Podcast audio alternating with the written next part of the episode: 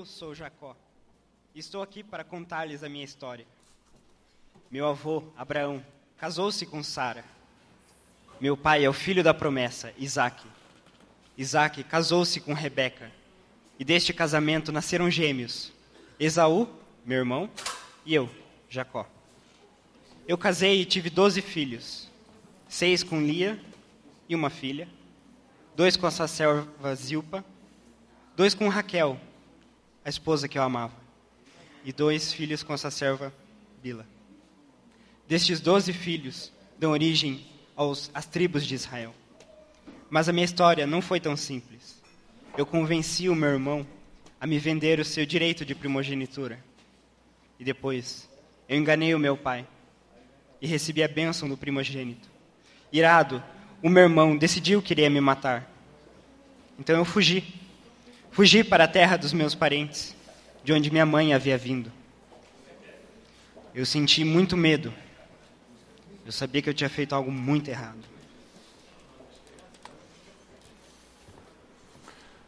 Esaú tinha razão suficiente para querer matar Jacó. Ele tinha sido enganado, e mais do que isso, Jacó não enganou apenas Esaú, seu irmão, mas ele enganou também o seu pai. E usando a roupa do irmão, ele fez um guisado como o irmão faria, e junto com a mãe, eles criaram uma trama e ele recebeu a bênção da primogenitura. Mentira, engano fazia parte do jeito de viver de Jacó. Mas ao invés de enfrentar as mentiras, ao invés de enfrentar o pecado, ele resolveu fugir. E quando ele resolve fugir, ele encontra uma situação muito complicada na sua vida.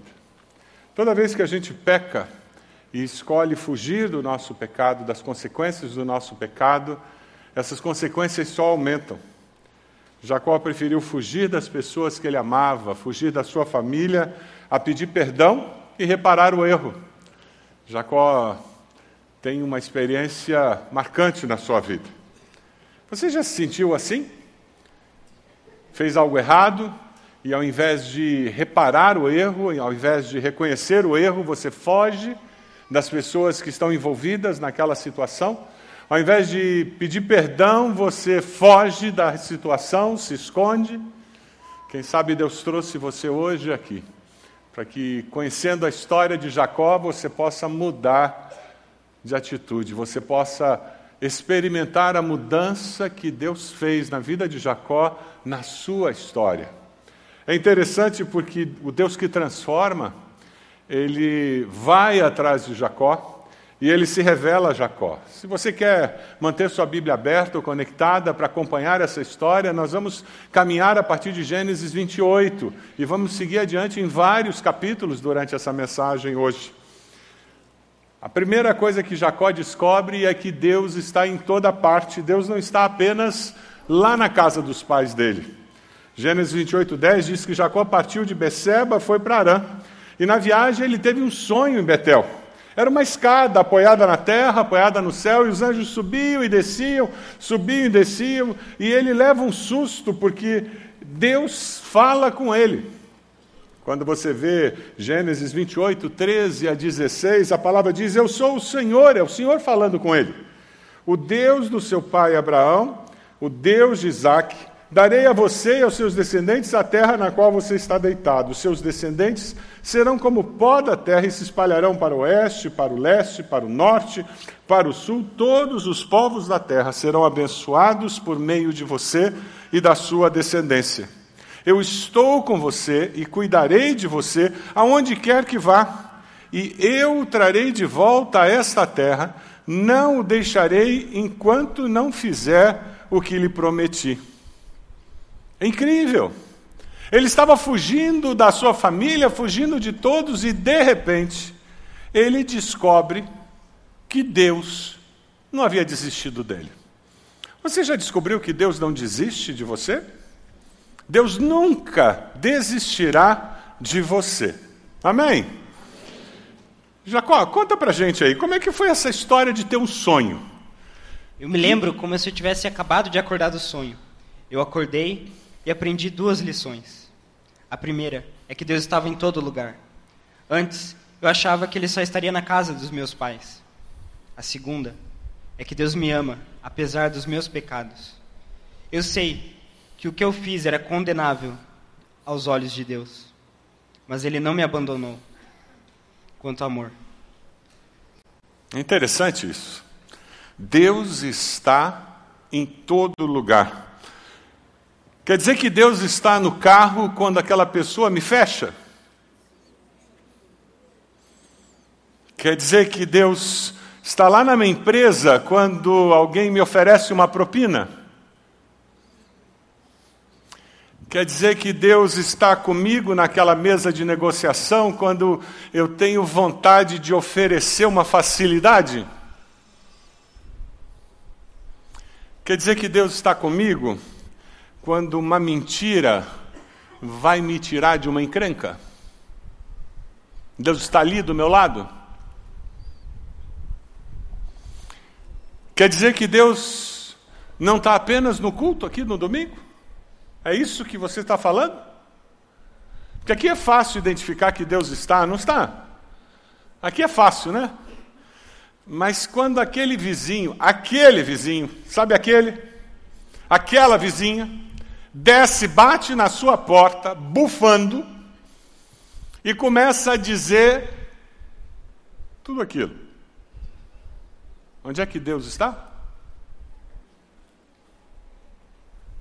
Ali do lado. Ele está ali.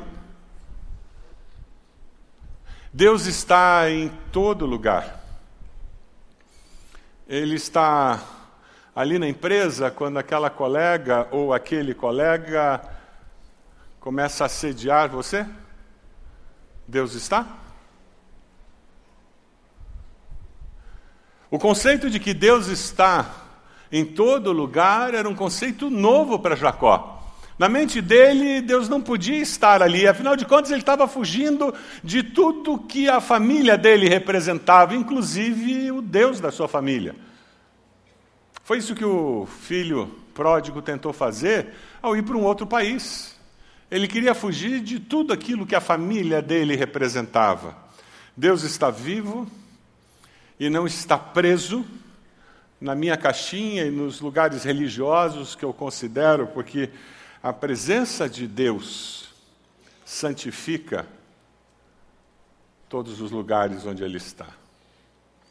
Percebe que não existe vida secular e vida sagrada? Porque se Deus está em todo lugar, todos os lugares por onde eu ando, são santificados pela presença de Deus.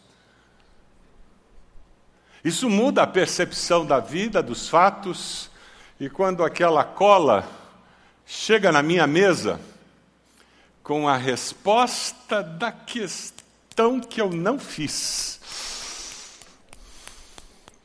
eu olho para a carteira do lado, adivinha quem está sentado na carteira do lado?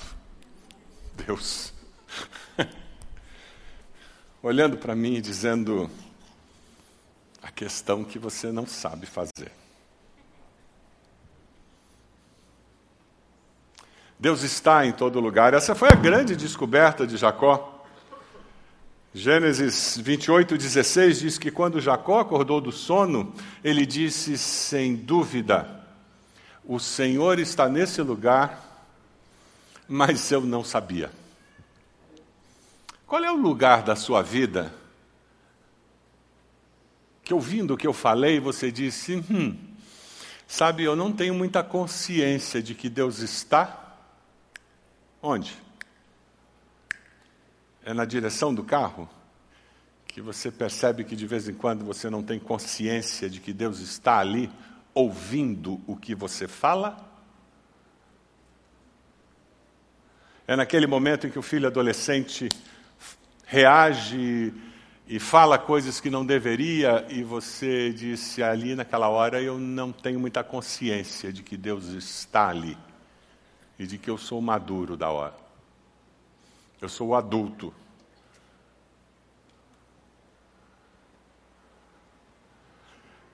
É interessante porque a consciência de que Deus está em todo lugar nos leva a uma outra conclusão.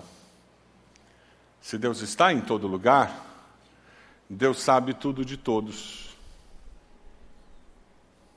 É a onisciência de Deus.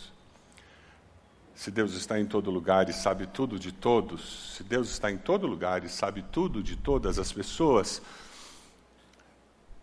Deus está em todo lugar e Ele sabe tudo da sua vida. Tudo.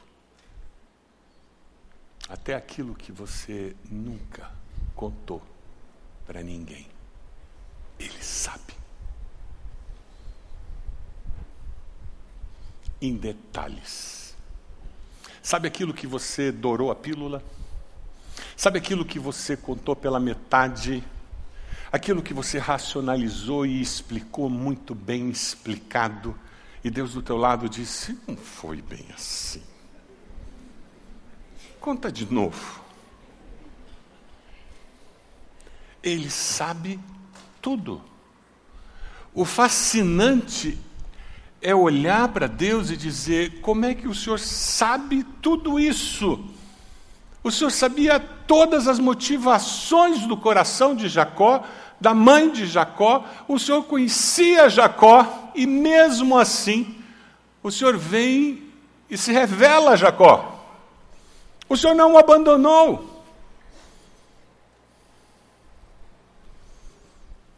Você pode falar para essa pessoa do lado aí com jeito. Diz para ela assim: Deus não desiste de você. Nunca. As misericórdias dele se renovam a cada manhã. O amor de Deus é incondicional. Isso não significa que Deus não nos discipline, como um bom pai que Ele é. Isso não significa que nós não soframos as consequências do nosso pecado. Mas significa que, mesmo sendo disciplinados, Ele não desiste de nós. Mesmo quando nós sofremos as consequências do nosso pecado, Ele não desiste de nós. Porque Ele tem um sonho, um projeto de vida para cada um de nós, uma vontade que é boa, perfeita e agradável. Romanos 5,8 diz que Deus demonstra o seu amor por nós, em que Cristo morreu em nosso favor quando ainda éramos pecadores. E o próprio Jesus disse: Eu estarei sempre com vocês até o fim dos tempos. Jesus disse que não nos abandonaria, que Ele estaria conosco todo o tempo. Tanto amor, tanto cuidado. Mexeu com Jacó. E tem que mexer conosco. O apóstolo Paulo, de uma forma muito especial, ele diz: O amor de Cristo me constrange. Me sentir tão amado, viver com tanto amor, mexe comigo, mexe com as minhas entranhas.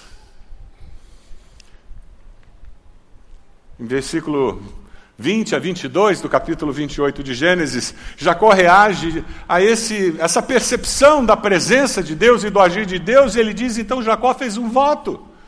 Ele responde à manifestação de Deus na sua vida, e ele diz: se Deus estiver comigo, cuidar de mim nessa viagem que estou fazendo, prover-me de comida e roupa, e levar-me de volta em segurança à casa de meu pai, então o Senhor será o meu Deus e de tudo que me deres, certamente te darei o dízimo. Jacó era dizimista, gente. Adivinha com quem que ele tinha aprendido a ser dizimista? Com o pai dele. E não tinha lei. Aquele pessoal que diz que é coisa do, da lei, dízimo, não tinha lei. O que tinha era consagração a Deus. E ele não está entregando só o dízimo, ele está dizendo a minha vida. Quem conhece a Deus responde se entregando a Deus, fazendo votos a Deus. Não tem como se relacionar com um Deus que me ama dessa forma sem responder e responder com amor, com entrega. Quem não perde a sua vida nunca encontra a verdadeira vida. Foi isso que Jesus falou. É paradoxal, mas é tão verdadeiro. O apóstolo Paulo, de uma outra maneira, fala sobre essa verdade, dizendo: Não mais eu vivo, mas Cristo vive em mim. O que ele está dizendo é: Eu perdi a vida que eu tinha, e agora eu encontrei uma vida com Cristo. A pergunta é se você já perdeu a vida para encontrar uma nova vida. Quando nós batizamos pessoas, é isso que nós estamos dizendo: eu morri para a vida sem Cristo, eu nasci para uma nova vida. É um símbolo dessa realidade maior. Não tem como eu conhecer a verdade de Deus e não responder essa verdade com entrega.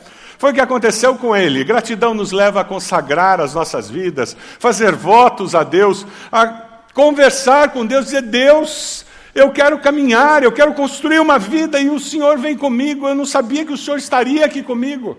E ele estava fugindo da família, ele tinha assuntos não resolvidos. Ele disse: Mas eu não sei o que me aguarda lá, Deus vem comigo. Eu não sabia que o Senhor estava vindo. Isso é bom demais, eu me entrego ao Senhor. Ele não tinha resolvido as questões dele, e Deus sabia. Mas como Deus não desistiu dele, Deus disse: Eu vou com você, eu vou te ajudar, mas não se esqueça, eu tenho algo maior. E quando você estuda a vida de Jacó, você descobre um Deus que não desistiu dele e que não perdeu de vista o propósito maior na vida dele. E é assim conosco. O Deus que transforma é um Deus que protege aquele que ele ama, é um Deus que caminha, que olha as circunstâncias, que age. Quando você olha os capítulos 29, 30, 31, você descobre Deus agindo. E Deus tem senso de humor. Senso de humor que nós temos, eu creio que é parte da nossa imagem e semelhança com Deus. Não, você já viu algum cachorro contando piada? Já viu elefantes dando risada? O ser humano tem essa habilidade de criar e de rir. Jacó era enganador, manipulador. Quando ele chega na casa dos parentes da mãe dele, adivinha como era o sogro dele e como era o patrão que, que ele arrumou. Conta pra gente aí, Jacó. Que tipo de patrão você encontrou lá? Quando eu cheguei em Arã, eu logo me apaixonei por Raquel. Mas a vida dá muitas voltas. E o meu sogro, Labão, era um enganador, exatamente como eu fui com meu irmão. Eu trabalhei por sete anos para me casar com Raquel, mas o seu pai me enganou e me entregou Lia. Mas eu amava Raquel e trabalhei mais sete anos por ela. Mas ela não podia ter filhos. Ela era estéril, igual a minha mãe e o meu pai. Mas o Deus do meu pai e do meu avô. Abençoou Raquel e ela me gerou um filho. A partir daquele momento, eu entendi confiança que eu devia ter em Deus.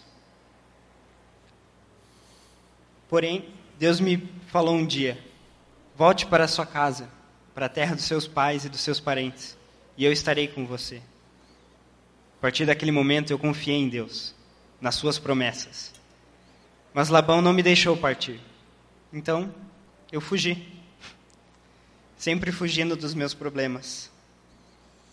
Sempre fugindo dos meus problemas. Existem padrões de comportamento na nossa vida que precisam ser quebrados. E no processo discipular, no processo de amadurecimento na fé cristã, o que Deus deseja fazer conosco é quebrar esses comportamentos doentios que nos impedem de viver a plenitude da vida cristã que Deus deseja que nós vivamos. Jacó tinha um problema. Ele fugia da confrontação, ele fugia da resolução dos problemas, ele fugia do pedir perdão, do reconhecer o erro. Quem sabe Deus trouxe você hoje aqui porque esse é o seu problema. Quem sabe você tem uma outra dificuldade que se repete na história da sua vida a cada dia. Nós temos o Celebrando a Restauração em nossa igreja para nos ajudar a quebrar esses ciclos de dependência na nossa vida, que se repetem regularmente e trazem destruição nos nossos relacionamentos. Jacó tinha um problema. Quando as coisas não estavam indo muito bem, ele fugia. Qual é a dificuldade que você tem repetido ao longo da vida? Ah, pastor, a minha dificuldade é que eu sempre gasto mais do que eu ganho. Eu até de vez em quando dou uma equilibrada nas finanças, mas quando eu vejo, estourei cartão de crédito, estourei a conta bancária, passo um ano, dois anos endividado. Quem sabe a sua dificuldade é não conseguir ler a Bíblia regularmente. Eu até tenho um período que eu fico mais avivado, sabe? Eu até consigo fazer um período devocional, mas ah, daí. Ah, eu até consigo frequentar a igreja um tempo, até venho, aí. Qual é o ciclo da sua vida que traz destruição para o seu casamento, traz destruição para os seus relacionamentos interpessoais, que traz destruição para a sua vida profissional?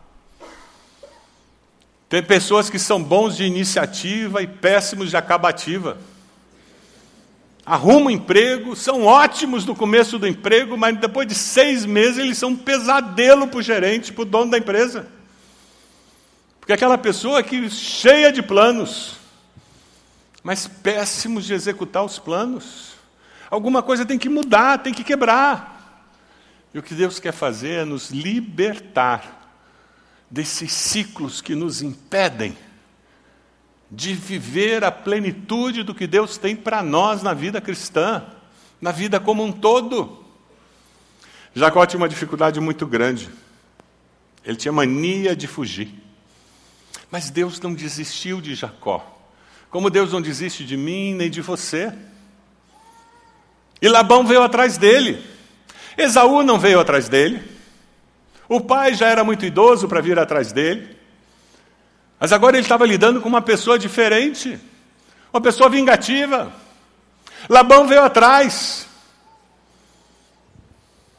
O que ia acontecer com ele? Deus protege os seus filhos. Se você olha Gênesis 31, 24, à noite, Deus veio em sonho a Labão, o arameu, e o advertiu: cuidado não diga nada a Jacó, não lhe faça promessas, nem ameaças. Cuidado, não mexa com quem me pertence. Você acredita que Deus protege você no meio das circunstâncias da vida e das adversidades? Sim ou não? Você acha que Deus pode agir a seu favor, mesmo quando um incrédulo, alguém que não teme a Deus, tenta te prejudicar, sim ou não? Então por que você passa a noite em claro? Por que você fica ansioso? Ah, quando nós aprendemos a deixar Deus lutar as nossas lutas, a nossa percepção da vida fica mais rica nós enxergamos as situações da vida com outros olhos. Esse texto nos ajuda a enxergar Deus lutando as lutas de Jacó. O que Deus fez modificou a postura de Labão quando ele chega para conversar com Jacó. Ele ainda não estava muito feliz com Jacó. Ele não estava contente com o fato dele ir embora. Ah, mas ele ficou preocupado e não mexeu com Jacó como ele tinha pensado em mexer. Eu tenho certeza que Deus quer agir assim na sua vida. Romanos 8, 28 nos fala sobre um Deus que intervém nas circunstâncias da vida dessa forma. Vamos ler juntos? Romanos 8, 28. Sabemos que Deus age em todas as coisas para o bem daqueles que o amam, dos que foram chamados de acordo com o seu propósito. Em todas as coisas, em todas as circunstâncias, Deus está intervindo e agindo com um propósito.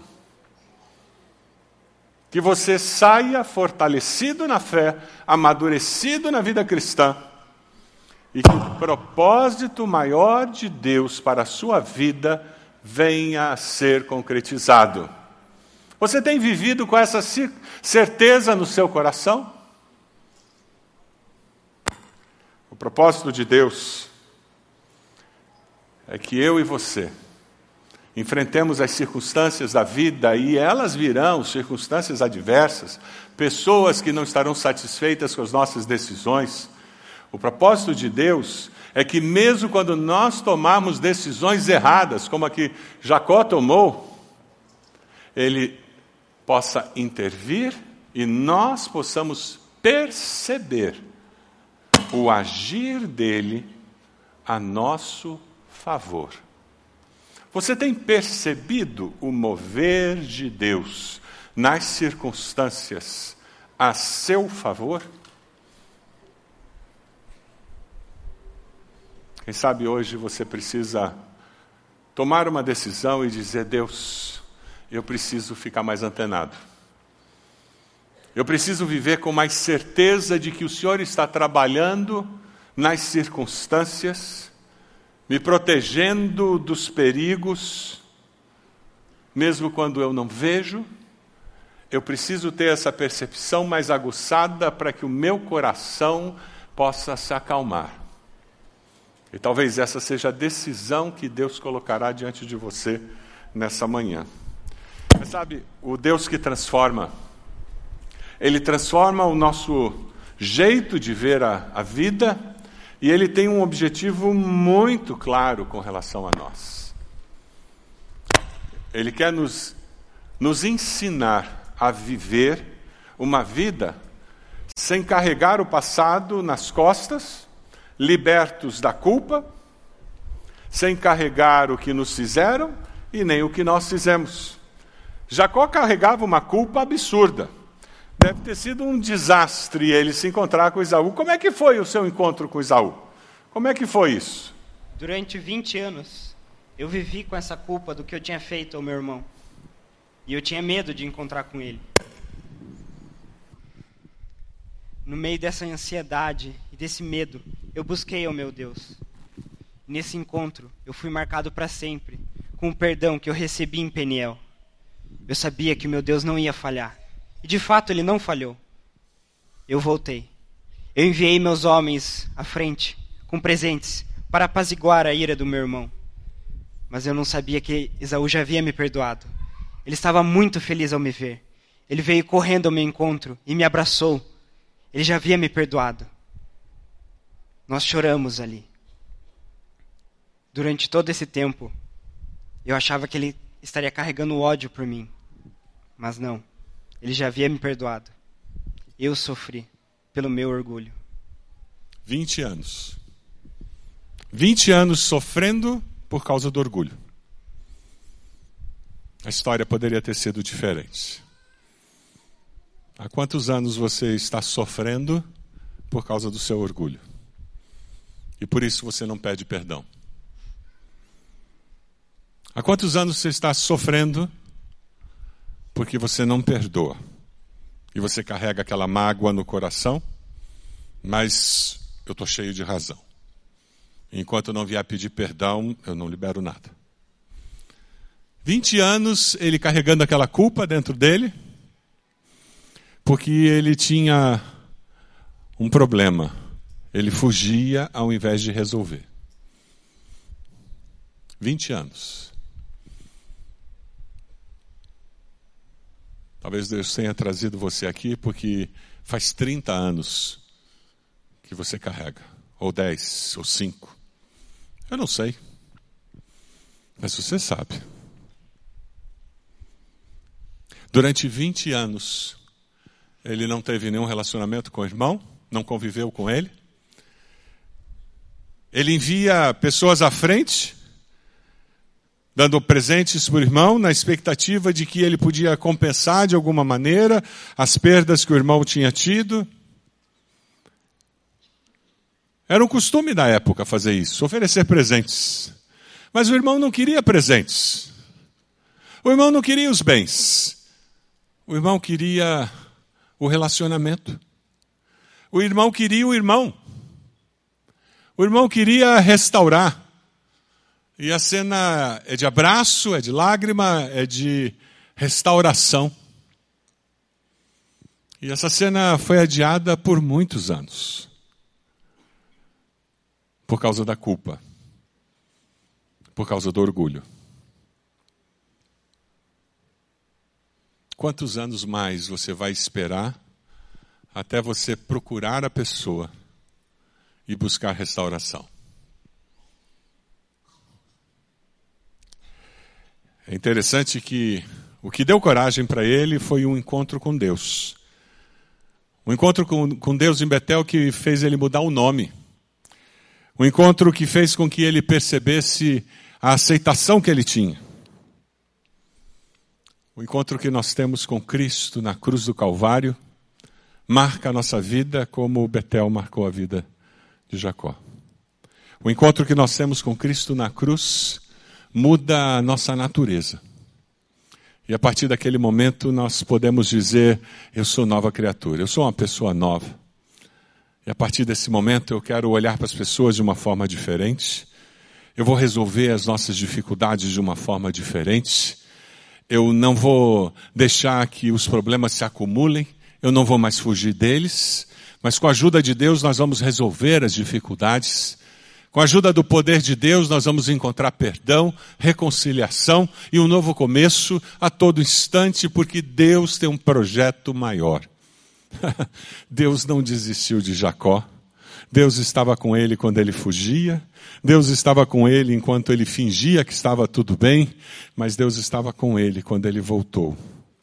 Deus estava com ele quando ele lutou, e Deus estava com ele quando ele se reconciliou com a sua família.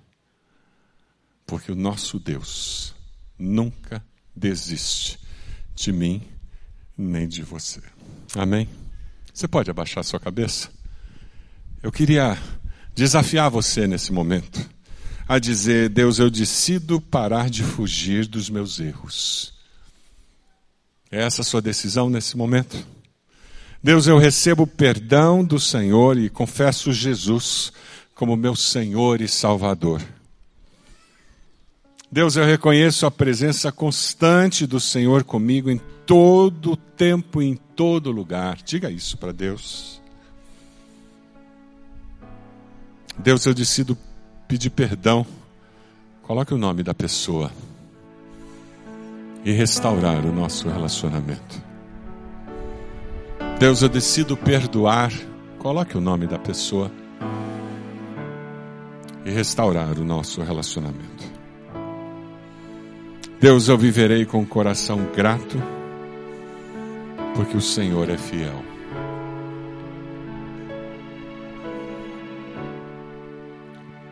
Eu queria desafiar você a fazer uma oração muito simples e dessa maneira entregar o seu coração a Deus e experimentar essa nova vida com Jesus. Diga: Senhor meu Deus, eu te peço perdão pelos meus pecados. Eu reconheço que sou pecador, sou pecadora. Eu reconheço que Jesus morreu na cruz no meu lugar. E eu confesso com a minha boca que Jesus é Senhor e Salvador. Eu creio que o Senhor levantou dos mortos para me dar certeza da vida eterna com o Senhor. Eu entrego a minha vida ao Senhor e peço que o Senhor me dê uma nova vida. Você fez essa oração enquanto todos estão orando. Eu peço que você levante a sua mão bem alto, dizendo: Pastor, eu fiz essa oração, graças a Deus. Levante sua mão bem alto, graças a Deus, graças a Deus, graças a Deus. Louvado seja o Senhor, graças a Deus, graças a Deus. Pode abaixar. Graças a Deus. Louvado seja o Senhor. Mais alguém? Levante a sua mão. E pastor, eu fiz essa oração. Graças a Deus. Levante a sua mão. Graças a Deus. Ali naquele lado, graças a Deus, já vi. Pode abaixar. Graças a Deus, já vi aqui na frente. Pode abaixar. Graças a Deus. Graças a Deus. Vamos ficar de pé? Nós vamos começar a cantar. Enquanto nós cantamos, eu queria pedir uma gentileza a você que levantou sua mão, que fez essa oração. Eu queria pedir que você saísse do seu lugar, viesse aqui à frente. Nós temos pessoas que vão estar aqui orando por você, abençoando sua vida. Nós gostaríamos de dar a você um novo testamento para abençoar a sua vida. Você pode fazer essa gentileza? Sair do seu lugar, vir até aqui. Nós queremos orar por você, abençoar a sua vida nessa decisão tão importante que você tomou. Isso, já tem gente vindo, graças a Deus. Olha lá, graças a Deus. Chegue mais, isso mesmo. Nós temos líderes de pequenos grupos que estão vindo, várias pessoas estão vindo, pastores. Chegue aqui, nós vamos estar orando por você. Graças a Deus, louvado seja Deus. Olha lá, que coisa linda. Graças a Deus, louvado seja Deus. Chegue mais, Olha lá, tempo especial. Nós vamos precisar de líderes de pequeno grupo. Por favor, venham nos ajudar, os líderes de pequeno grupo, homens, mulheres. Nós vamos precisar de ajuda aqui. Nós temos várias pessoas tomando a decisão. Louvado seja o Senhor. Chegue mais. Olha lá quanta gente. Tempo especial. Olha lá, que coisa boa. Graças a Deus. Por favor, líderes de pequeno grupo, venham nos ajudar aqui, ficando do lado de cada uma dessas pessoas que tomaram a decisão. Que bênção. Momento especial na vida de vocês. Louvado seja Deus. Olha lá. Louvado seja Deus. Tempo muito especial. Que tempo maravilhoso. Glória a Deus. Vamos chegando aqui. Os líderes, por favor, venham nos ajudar. Homens, mulheres. Não quero que ninguém fique sozinho. Olha lá, não quero que ninguém fique sozinho. Todos que tomaram uma decisão. Tem uma senhora aqui desse lado sozinha uma senhora aqui desse lado. Alguém, por favor, desse lado, por favor, chegue aqui uma senhora para ajudar. Tem uma senhora sozinha aqui desse lado, bem ali no cantinho. Isso. Olha que bênção. Que maravilha. Ali atrás tem uma senhora também sozinha. Ela precisa de um abraço. Ali no meio tem um casal. Olha lá. Isso. Louvado seja o Senhor. Tempo especial. Vamos cantar? Enquanto nós cantamos, vamos lá?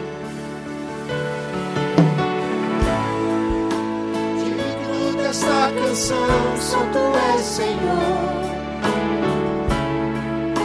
Digno do meu louvor, só tu és Senhor.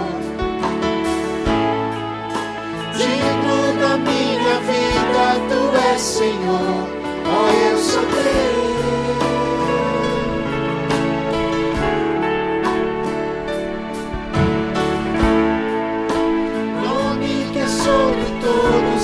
é Jesus. da salvação, só tu és Jesus. Digno da minha vida, tu és Jesus. Ó, oh, eu sou teu,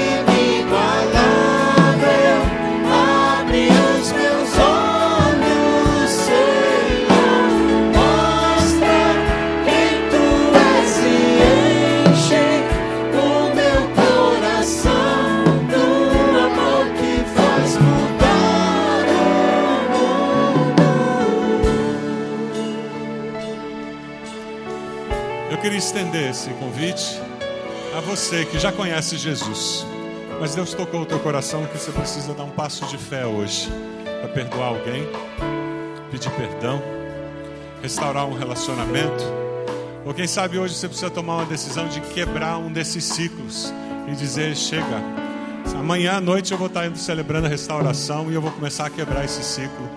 Eu preciso de um novo começo, eu preciso de alguma mudança na minha vida. Eu não sei qual é, mas você sabe, o Espírito tem falado com você. Chega aqui na frente, nós vamos orar por você. Enquanto a gente canta mais uma vez, sai do seu lugar, vem até aqui. Una-se a esses que estão aqui na frente e vai ser um momento de novo começo. Chega aqui. Passo de fé que você vai dar. Eu não sei se é perdoar alguém, pedir perdão. Eu não sei se é um, é uma mudança profissional, é alguma coisa nos seus relacionamentos. Deus sabe a mudança que tem que acontecer. Passo de fé uma hora de você vir até aqui e dizer: Deus sabe o que eu estou fazendo e eu estou tomando uma decisão. E você está dizendo: é pela fé, porque eu creio que o Espírito de Deus vai me capacitar a viver algo novo na minha vida. Sai de onde você está, chega aqui. Assim como Jacó experimentou mudança na vida dele, a ponto de mudar de nome, você vai experimentar mudança também pelo poder do Senhor agindo na sua vida. Cantar mais um pouquinho enquanto você chega aqui. Tempo de Deus na sua vida. Digno desta canção, só tu és Senhor. Digno do meu louvor, só tu és Senhor.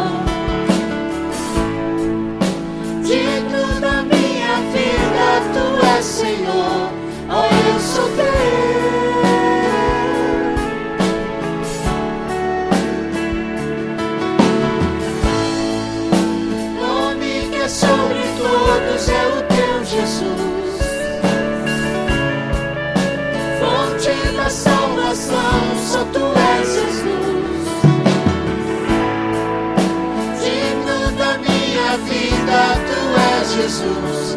Oh,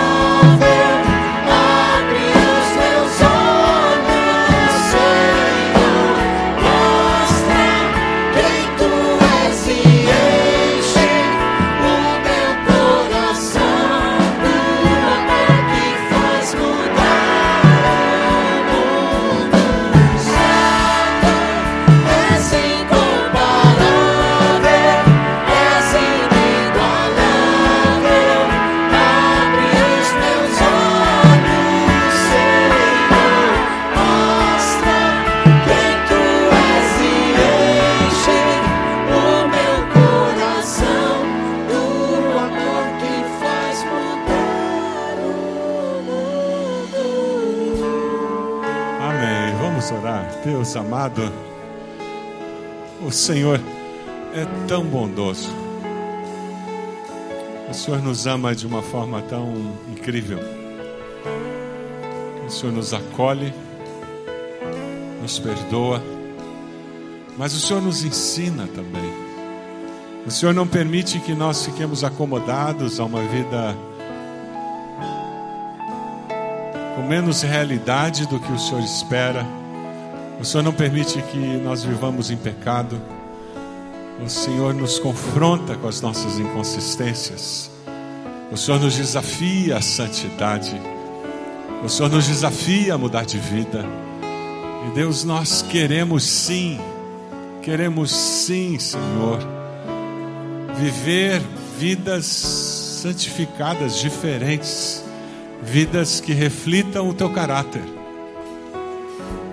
Deus, nós nos consagramos ao Senhor no final desse culto e dizemos que nós somos do Senhor.